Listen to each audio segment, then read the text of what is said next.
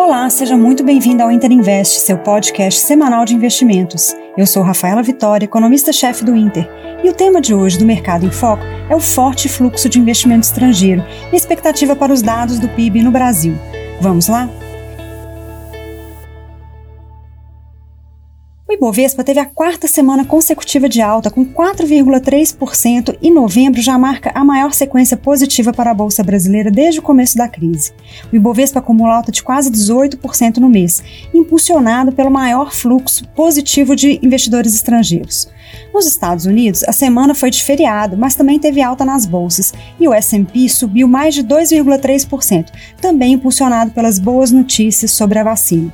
A expectativa de aprovação da vacina da Pfizer no Reino Unido essa semana deve manter otimismo nos mercados internacionais. No Brasil, o real tem nova valorização frente ao dólar e voltou a ser negociado próximo de 5,30, seguindo a onda de otimismo no exterior e o maior fluxo de investimento do estrangeiro. A recuperação dos preços das commodities no mercado internacional deve continuar exercendo essa pressão de baixa no dólar. E a valorização do real só não foi maior devido ao nosso risco fiscal e ainda a saída dos bancos do overhead até dezembro.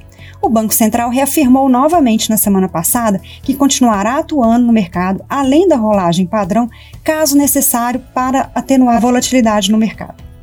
Os juros também tiveram uma queda na semana, com mais leilões bem-sucedidos de títulos do Tesouro, principalmente os papéis indexados à inflação. Os juros no mercado também tiveram queda na semana, com leilões bem-sucedidos de títulos do Tesouro, principalmente os papéis indexados à inflação. No mercado imobiliário, os FIIs que investem em títulos de dívida mantêm um bom desempenho, também seguindo a correção mais alta que esperado pelo IPCA. A principal divulgação dessa semana será o PIB do terceiro trimestre. Esperamos uma alta de 9,5% em relação ao trimestre anterior e menos 3% na comparação interanual. A indústria deve ser o destaque de recuperação nesse trimestre, enquanto o setor de serviços ainda apresenta uma retomada mais lenta. Na semana, também teremos os dados de atividade do quarto trimestre, com a produção industrial de outubro e a balança comercial de novembro.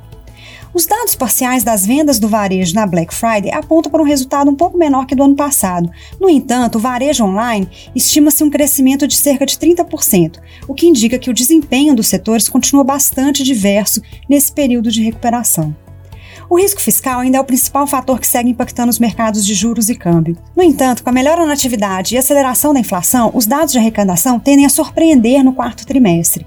Em outubro, o resultado fiscal do governo central foi negativo em apenas 3 bilhões, uma forte recuperação em relação aos meses anteriores.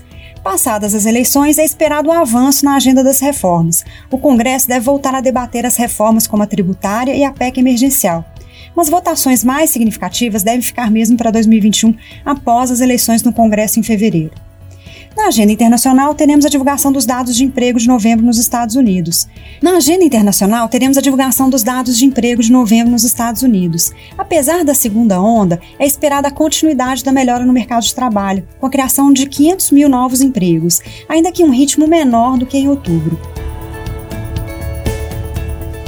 Bom, essas são as principais informações da semana no mercado. Acompanhe nossas análises e relatórios em tempo real no nosso perfil no Twitter, Interinvest com Temudo. Siga a gente e envie suas dúvidas e sugestões. Boa semana e bons investimentos!